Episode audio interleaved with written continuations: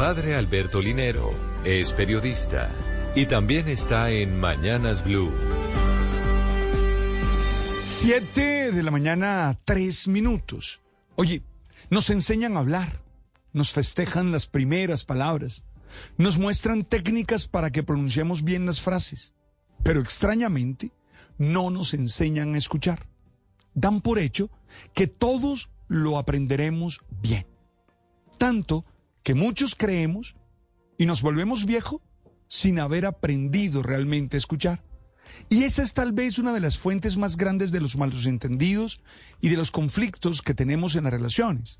Pero a la vez también nos perdemos en la, maneja, en la madeja de relatos que la vida nos hace, porque no sabemos escuchar. Cuando veo la situación nacional, tengo la certeza que saber escuchar al otro nos está haciendo mucha falta. Sobre todo escuchar a aquellos que no piensan lo mismo que nosotros. Sin escucharnos, todo tiende a ser más trágico y no encontramos soluciones verdaderas. Creo, con Oliver Serrano, que una verdadera escucha está caracterizada por lo menos de cinco características. La primera, atención, enfocarnos en el que nos habla, libres de toda distracción. La segunda, evitar los prejuicios.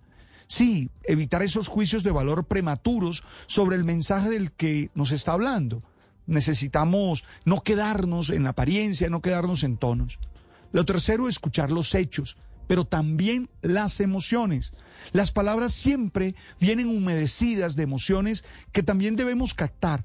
Para ello hay que observar atentamente los gestos, la expresión facial y el lenguaje corporal del que nos habla.